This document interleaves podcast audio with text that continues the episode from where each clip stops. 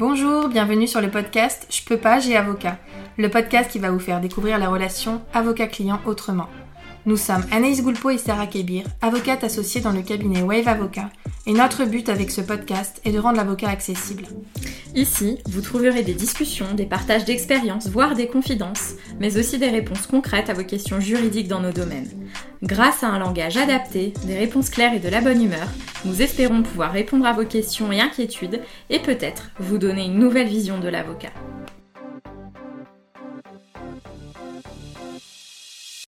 Bienvenue dans ce nouvel épisode de podcast, le premier épisode inédit de cette nouvelle année que l'on vous souhaite heureuse, dynamique et épanouissante, particulièrement euh, sur les plans personnels mais aussi professionnels. Donc dans ce nouvel épisode, on reprend avec la série Je peux pas, j'ai prud'homme. On en est à l'épisode 5. Après avoir l'année dernière évoqué la requête qui saisit le conseil de prud'homme, l'audience de conciliation et d'orientation, la phase de mise en état du dossier et l'audience de plaidoirie, eh bien, on attend notre jugement et c'est de cela dont on va parler aujourd'hui. On se positionne à la fin de l'audience de plaidoirie. Au terme des plaidoiries, le président va indiquer que les débats sont clos et que l'affaire est mise en délibéré et il va préciser une date. C'est cette date-là à laquelle le jugement devrait, et je dis bien devrait, être rendu. Souvent, quand on, interroge les personnes en leur demandant comment elles pensent que ça va se passer, elles nous disent que euh, les conseillers prud'homaux, pendant la phase de mise en état qui est très longue, ont pris connaissance des dossiers au fur et à mesure qu'on leur a adressé des conclusions, des pièces, et qu'au moment des plaidoiries, ils vont tout entendre, tout comprendre, se retirer, discuter entre eux, décider s'il y a des condamnations à prononcer ou pas et immédiatement rendre le sens des décisions. Ça arrive, mais c'est extrêmement rare. À Lyon, au Conseil de prud'homme de Lyon, ça arrive pour ainsi dire jamais. Euh, les conseillers prud'homaux vont prendre un temps de réflexion dans le temps du délibéré et surtout, ce qui est important à dire, c'est que les conseillers prud'homaux, dans la très grande majorité des cas, ne consultent pas les dossiers avant l'audience de plaidoirie. Donc ils arrivent à l'audience à 14h, ils écoutent les plaidoiries sans savoir absolument euh, pourquoi vous venez. Ils n'ont aucune idée de si vous contestez un licenciement, de si vous demandez une prime, une rémunération, si euh, vous sollicitez euh, des dommages et intérêts pour un harcèlement moral, pour un manquement à une obligation de sécurité. Ils ne savent rien du tout et donc ils vont vous écoutez, écoutez votre avocat. Ça va être les plaidoiries et après ça, ils prendront connaissance du dossier, ils échangeront ensemble, ils décideront s'il y a des condamnations à prononcer ou pas. Ils donneront les indications au greffier pour que celui-ci rédige le jugement, le projet de jugement qui sera signé par le président et qui vous sera envoyé. Donc tout ça, ça prend du temps. Euh, ça prend plus ou moins de temps en fonction du conseil de prud'homme. Dans certains conseils de prud'homme qui ne sont pas engorgés, on va pouvoir obtenir des décisions dans un délai de un mois. Et puis dans d'autres juridictions, on va pouvoir attendre un an, voire plus. Tout ce que je vous dis ici, je le précise à chaque fois et je le reprécise encore pour ce podcast, ce sont des généralités qui concernent une audience, une, une instance typique du conseil de prud'homme. Donc on va euh, avoir des cas particuliers de décision en urgence, les ordonnances de référé. Pour un jugement, c'est comme ça que ça se passe. On a un temps de délibéré qui va euh, être pris par les conseillers prud'homaux pour examiner le dossier dans son intégralité, pour prendre connaissance des pièces qui peuvent être nombreuses et qui nécessitent du temps pour euh, se réunir, décider de ce qui va devoir en être rédiger le jugement et l'envoyer. En sachant que les conseillers prud'homaux, on l'a déjà dit précédemment, mais ce ne sont pas des magistrats professionnels, ils ont une activité à côté, donc ils ne font pas que ça, entre guillemets, dans leur journée.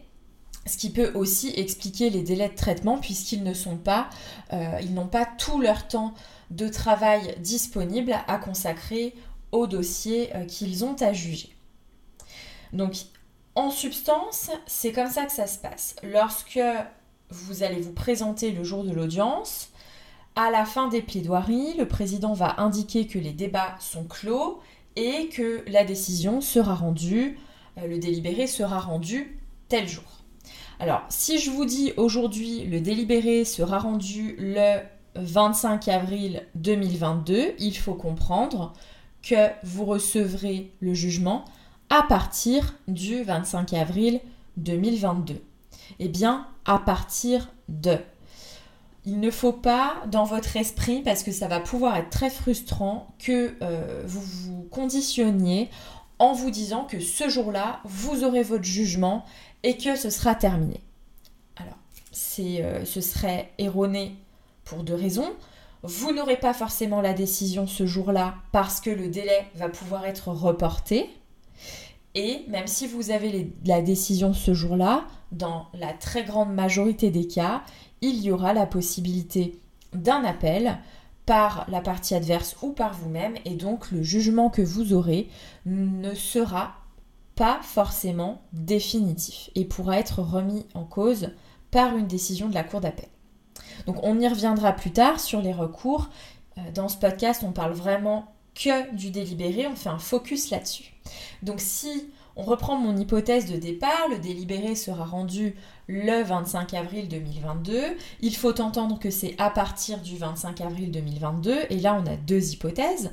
Soit vous recevez le jugement qui est notifié le 25 avril 2022, soit ben, ça va prendre du temps encore parce que le délibéré, le délai va être prorogé, il va être prolongé. Et ça, c'est quelque chose d'assez euh, compliqué quand on est euh, en attente d'une décision parce qu'on n'est pas forcément informé. On se rend compte qu'on ne reçoit pas le jugement, eh bien, on attend et on n'a pas forcément d'informations. Le conseil de prud'homme ne nous dit pas forcément il y a une prorogation, donc une prolongation de un mois, de deux mois. Et on ne sait pas forcément quel est le motif. Alors le plus souvent, le motif, c'est parce qu'il y a euh, un manque d'effectifs ou une surcharge d'activité, un volume trop important de dossiers qui ne permet pas d'envoyer les décisions à temps parce qu'elles sont encore en cours de rédaction. Hein, le greffier peut avoir un volume de rédaction de jugement très important qui prend du temps et donc qui nécessite euh, plus de temps que prévu initialement. Donc on va avoir des jugements qui sont rendus à la date annoncée, mais on va pouvoir avoir des jugements qui euh, sont euh, prorogés, donc qui sont rendus un an après. Et malheureusement, ça arrive, ça arrive assez régulièrement et c'est très compliqué. Nous, avocats, on ne peut absolument rien faire et on ne peut malheureusement pas vous dire ce qu'il en est parce qu'on n'est pas dans le secret du délibéré, on ne sait pas ce qui s'y passe, on n'est pas non plus euh, au du conseil de prud'homme, donc on peut essayer de se renseigner, demander un ordre d'idée, mais c'est un petit peu dangereux, entre guillemets, aussi parce qu'on peut nous dire oui, ça va arriver euh, dans deux mois, c'est bon, et en réalité, ce sera pas le cas. Donc, moi, je précise toujours à mes clients, attention, c'est à partir de telle date que l'on aura le jugement, mais malheureusement, ne, euh, ne fixez pas cette date-là comme un objectif, comme la finalité, parce qu'il y a de grandes chances que ce ne soit pas le cas. Donc pendant le délibéré, la première hypothèse, c'est celle-ci. On a fini de plaider, le dossier est mis en délibéré, on attend le jugement, on reçoit le jugement et dans cet intervalle, rien ne s'est passé. Mais il va y avoir d'autres hypothèses, principalement trois autres hypothèses. Parfois, il va se passer des choses pendant ce temps du délibéré. Il va pouvoir euh, intervenir une note en délibéré. Pendant l'audience de plaidoirie, pendant les, plaidoiries, c'est l'avocat du salarié qui est en demande généralement, qui commence à plaider, ensuite l'avocat de l'employeur qui généralement se défend euh, des demandes qui sont présentées, euh, plaide, et le conseil de prud'homme va pouvoir euh, poser des questions. Il va pouvoir solliciter une note en délibéré, ou bien les avocats vont pouvoir dire je souhaiterais vous transmettre une note en délibéré sur tel point. Je prends un exemple. Alors pour changer du traditionnel licenciement, disons qu'un salarié saisit le conseil de prud'homme pour demander le paiement d'indemnités de non-concurrence. Il a saisi au mois de novembre et euh, c'est audiencé au mois de mai suivant. on a une procédure qui n'aura pas duré très longtemps avec une mise en état. Je prends une hypothèse où ça ne pouvait pas passer en procédure d'urgence, en procédure d'évidence, donc en référé. Donc ça vient en audience de plaidoirie et admettons que pour le salarié, on ait envoyé des conclusions il y a un petit moment. Euh, on souhaite envoyer par une note en délibéré des justificatifs pour actualiser la situation du salarié, démontrer qu'il est toujours inscrit à Pôle emploi, qu'il bénéficie toujours des allocations de retour à l'emploi et donc qu'il est toujours euh, dans les conditions de bénéficier de son indemnité de non-concurrence puisqu'il respecte la clause de non-concurrence. Eh bien, alors idéalement, il faut transmettre les éléments avant la clôture, mais s'il y a une clôture et qu'on souhaite quand même actualiser, on demande l'autorisation au juge de transmettre une note en délibéré. Donc une note en délibéré, c'est un courrier, ça prend la forme d'un courrier qui transmet des éléments complémentaires au juge. Il ne s'agit pas de refaire des conclusions complètement, de trouver des nouveaux moyens, des nouveaux arguments, de répondre à ce que vient de dire euh, l'avocat adverse quand il a plaidé. Il s'agira de communiquer un élément précis complémentaires dont on n'avait pas connaissance forcément avant, qu'on ne pouvait pas communiquer avant. Parce que si on garde tout, euh, toutes les pièces importantes et qu'on dit au juge je vais vous communiquer une note en délibéré si vous me le permettez, l'avocat adverse va dire, va s'y opposer en disant absolument pas. Euh, il y a eu une mise en état du dossier, vous avez transmis des éléments, vous les aviez à ce moment-là, il fallait les transmettre avant. Hein, le but, de la note en délibéré, c'est uniquement de transmettre un élément complémentaire, euh, soit parce qu'il est nouveau, soit parce qu'il est demandé par le juge. Parce que c'est aussi le conseil de prud'homme qui peut solliciter une précision. Je prends un exemple. Euh, admettons que le conseil de prud'homme, à l'écoute des plaidoiries, considère qu'il y a un élément très important qui pourrait éclairer sa décision et qui n'a pas été transmis parce qu'il va demander est-ce que dans votre dossier vous m'avez communiqué telle pièce? Eh bien si euh, l'avocat dit non, le conseil de prud'homme va pouvoir dire vous me transmettrez cette pièce par une note en délibéré dans un délai de 15 jours. Très souvent, ce sont des délais hein, très courts pour les notes en délibéré parce que le dossier est censé être complet. Donc c'est vraiment dans le feu de l'action qu'on demande ça. Et comme je vous le disais, il ne s'agit pas de refaire des recherches jurisprudentielles et de reprendre des conclusions de 50 pages. Bon, ce qui n'est jamais une bonne idée euh, de, prendre des conclusions de 50 pages, mais je vous renvoie au précédent podcast à ce sujet. Donc, la note en délibéré, ça va pouvoir intervenir, ça arrive, euh, c'est pas forcément une difficulté, soit parce que au cours des plaidoiries on pense à quelque chose, soit parce qu'il y a eu un élément, nouveau. Hein. Par exemple, en contestation d'un licenciement, on a saisi il y a très longtemps, la procédure a été clôturée et là on se rend compte que euh, le salarié a une bien meilleure situation. Allez, pour une fois, je vous donne un exemple du côté de l'employeur.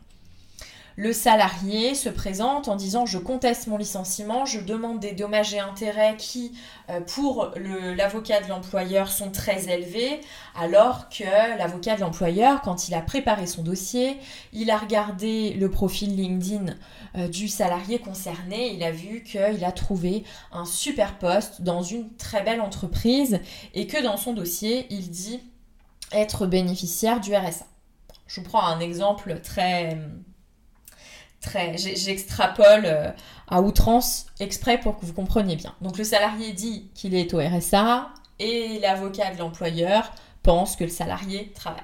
Donc l'avocat de l'employeur va pouvoir à l'audience dire que la situation du salarié a manifestement évolué et qu'il devrait en justifier puisqu'il semblerait qu'il ait retrouvé un emploi le conseil de prud'homme va pouvoir dire à l'avocat du salarié euh, vous me transmettrez par une note en délibéré un justificatif à jour de la situation professionnelle du salarié, ce qui va nécessiter que le salarié produise soit un justificatif de droit au RSA, s'il est toujours au RSA, soit qu'il communique un bulletin de paye ou bien euh, un avis de droit au pôle emploi, peu importe, mais il faudra qu'il justifie sa situation professionnelle actualisée, Si c'est pas le cas, le Conseil de prud'homme en tirera les conséquences qu'il le souhaite. À savoir que quand on communique pas un élément qui est demandé, ça ne joue pas en notre faveur, bien entendu, parce que ça suppose qu'on dissimule une situation qui nous est favorable.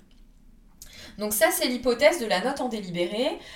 La partie qui doit transmettre la note en délibéré va l'envoyer au conseil de prud'homme et à la partie adverse. Et la partie adverse va pouvoir présenter ses observations. C'est toujours le principe du contradictoire qui s'applique. Hein. Il ne s'agit pas d'envoyer une note en délibéré au juge, discretos, sans que la partie adverse en ait eu connaissance. Tout le monde doit avoir connaissance de ce qui est dans le dossier euh, qui va permettre au juge de juger. En tout cas, tout le monde, les parties concernées. Donc ça, c'est la deuxième hypothèse. La troisième hypothèse, c'est que le juge va pouvoir réouvrir les débats. Donc réouvrir les débats, ça sous-entend qu'il y a un élément nouveau qui est intervenu et qui est de nature à plus qu'une simple note en délibéré qui va demander un élément très ponctuel et très précis, eh bien ça va nécessiter qu'on réouvre les débats, donc qu'on reconvoque les parties à une audience de plaidoirie, que le dossier soit éventuellement reconclu sur les nouveaux points, qu'il y ait de nouvelles écritures, de nouvelles argumentations écrites, de nouvelles pièces qui soient communiquées et que le dossier soit replaidé. Je vous donne un exemple. S'il y a un changement important euh, dans le cadre euh, de la, de la structure de la société, s'il y a un changement du côté de l'employeur. Euh, par exemple, certains avocats, lorsque la société passe en liquidation judiciaire pendant cette phase de délibéré, préfèrent demander la réouverture des débats pour faire convoquer le liquidateur judiciaire et mettre en cause l'association de garantie des salaires et obtenir une décision euh, qui soit d'ores et déjà opposable à l'association de garantie des salaires et au liquidateur judiciaire. Ou encore, euh, dans un dossier, on était face à un employeur qui était un particulier et on a découvert assez tardivement et après l'audience de plaidoirie, donc dans le temps du délibéré, dans le temps de l'attente du jugement, eh bien on a découvert que ce particulier employeur était peut-être sous un régime de protection, qu'il avait peut-être un tuteur ou un curateur. Et ça, c'est extrêmement complexe, puisque si on a une décision qui vise directement, qui condamne directement ce particulier, alors qu'on n'avait pas mis en cause euh, son curateur ou son tuteur, selon les hypothèses c'est très différent, mais si on a une décision qui n'a pas mis en cause le représentant légal réel de la personne, celui qui a la capacité de représenter ce particulier employeur, le jugement, on n'aurait rien pu en faire, on n'aurait peut-être jamais pu obtenir son exécution. Donc quand on a euh, eu des éléments en ce sens-là, on a demandé une réouverture des débats pour pouvoir clarifier la situation. Ça prend plus de temps, nécessairement, puisqu'il faut attendre une nouvelle convocation, il faut euh, replaider le dossier et régénérer parfois un nouveau délai de délibéré. Mais c'est parfois indispensable hein, quand de nouveaux éléments viennent impacter les procédures et qu'elles euh, ne tiennent plus tellement ou qu'il y a un risque de ne pas pouvoir faire exécuter le jugement euh, si on a des condamnations.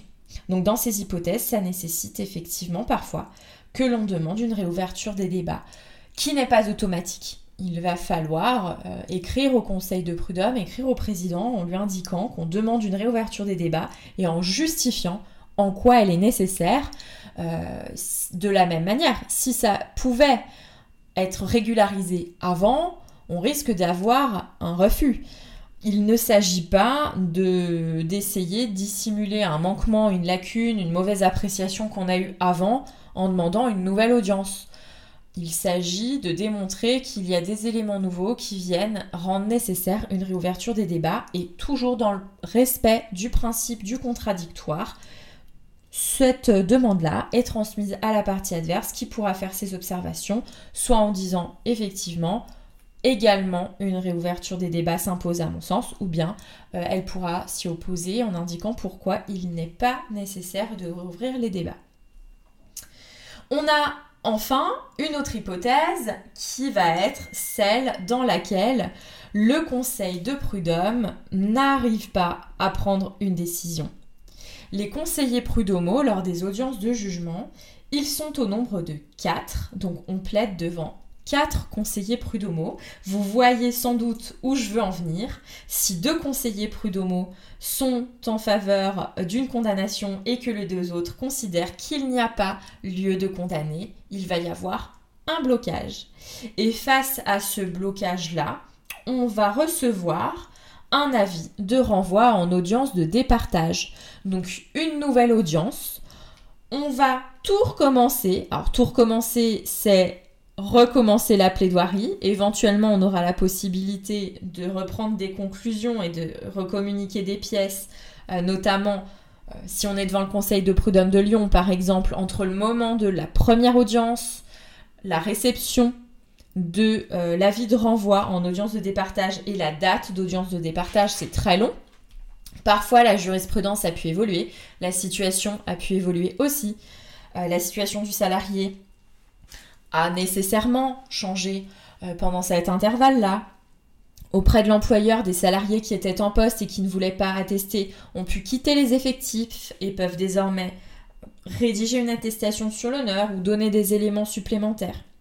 Donc on va parfois avoir des possibilités de communiquer d'autres choses en, demandant euh, un rabat de la clôture si la procédure avait été clôturée.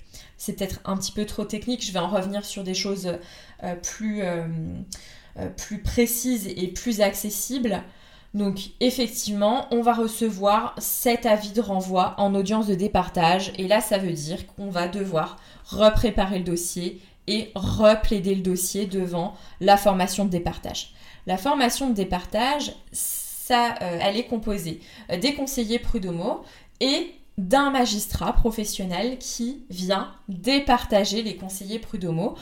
Si deux conseillers prud'homaux considèrent que le licenciement est bien fondé et deux conseillers prud'homaux considèrent que le licenciement est sans cause réelle et sérieuse, eh bien c'est ce magistrat, euh, ce juge départiteur qui va venir entendre le dossier, en prendre connaissance et il va venir trancher ce point de blocage. Et là, bah, c'est pareil, hein. on est sur une audience classique. Et à la fin de cette audience, on aura la date de délibéré, donc la date à laquelle sera rendue la décision. Il n'y a pas un nouveau départage ou un, besoin d'un nouveau juge, on aura une décision qui sera rendue. Et en revanche, cette décision va pouvoir faire l'objet d'un appel, donc d'un recours, si jamais, euh, dans, la très grande majorité des cas. Donc voilà euh, l'hypothèse du départage qui arrive. Euh, ça arrive généralement sur des problématiques très techniques ou sur des désaccords d'appréciation, sur des dossiers très factuels ou des problématiques qui vont pouvoir donner lieu à une question et à une réponse de principe. Donc dans cette hypothèse, il est possible que le Conseil de prud'homme passe par une audience de départage pour avoir euh, l'œil et, le recours, entre guillemets, à un magistrat professionnel. Donc, une fois que, quelle que soit l'hypothèse, une fois que les conseillers prud'homaux, avec ou sans juge départiteur, une fois que les conseillers prud'homaux ont décidé de ce qui va être jugé, le greffier va rédiger le projet de jugement qui va être relu et signé par le président le jugement va alors être notifié à toutes les parties, il va être envoyé à toutes les parties. Pour le moment, ça se passe par lettre recommandée avec accusé de réception. C'est directement le greffe du conseil de prud'homme qui vous envoie le jugement.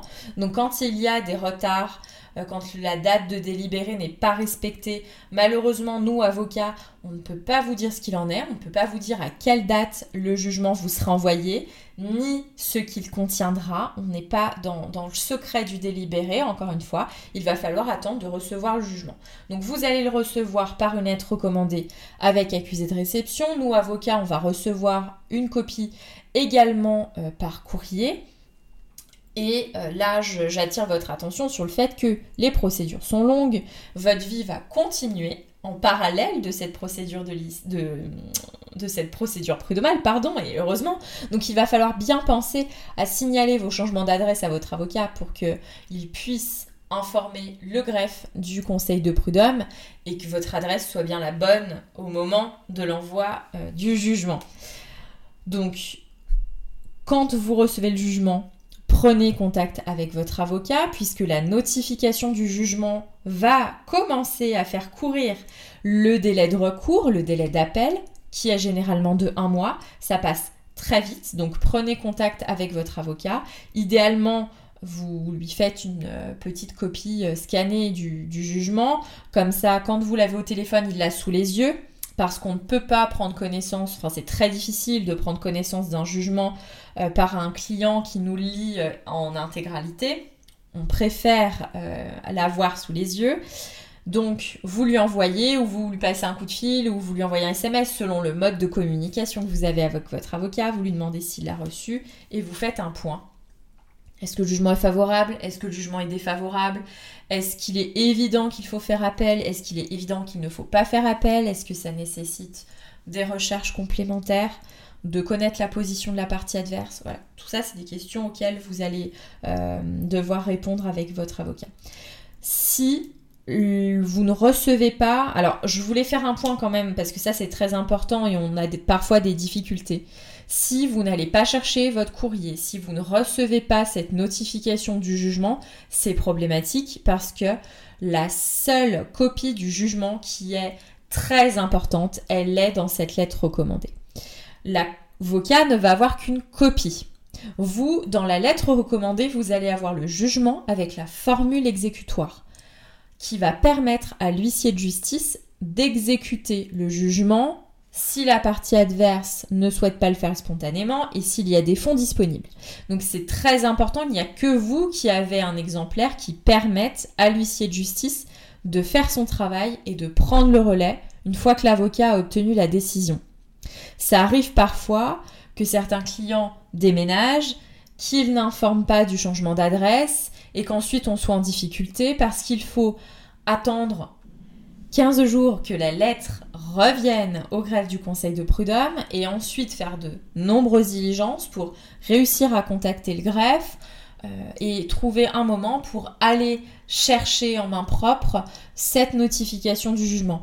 C'est vraiment extrêmement plus simple si euh, vous faites un petit mail en cas de changement d'adresse, si vous réceptionnez bien vos plis recommandés, ça facilite les choses si la partie adverse ne réceptionne pas le jugement, parce que ça c'est souvent une grande inquiétude, bah, c'est un peu facile. Si la partie adverse réceptionne pas le jugement, elle n'a pas connaissance qu'elle est condamnée, donc elle l'est pas, ce serait un peu trop simple. C'est pas comme ça que ça se passe.